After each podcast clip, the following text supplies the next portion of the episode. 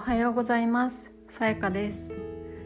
このポッドキャストでは一日一言私がランダムに選んだ言葉を皆さんにお届けしていきます。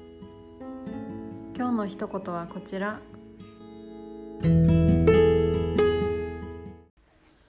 誰もが何かしすぎる時代だからこそもっと自由に生きていいんじゃないだろうか。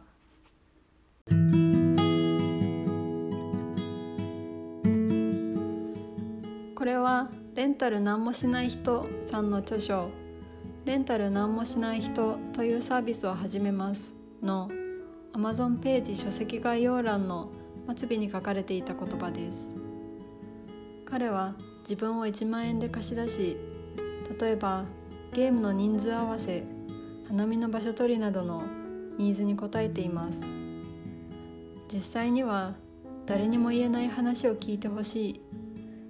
自分のお見舞いに来てほしいなど多様な依頼があるそうです。彼はそれまでのライターという仕事にストレスを感じ試行錯誤するうち自分のある特性に気づいたそうです。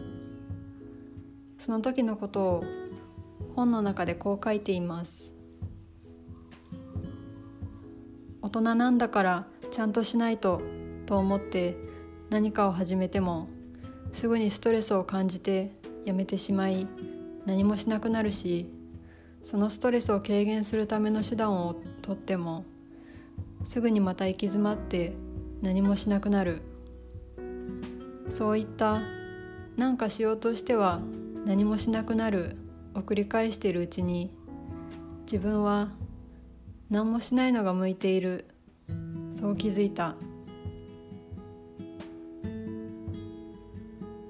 真面目な人ほど何もしないことに罪悪感を感じる人もいるかもしれません。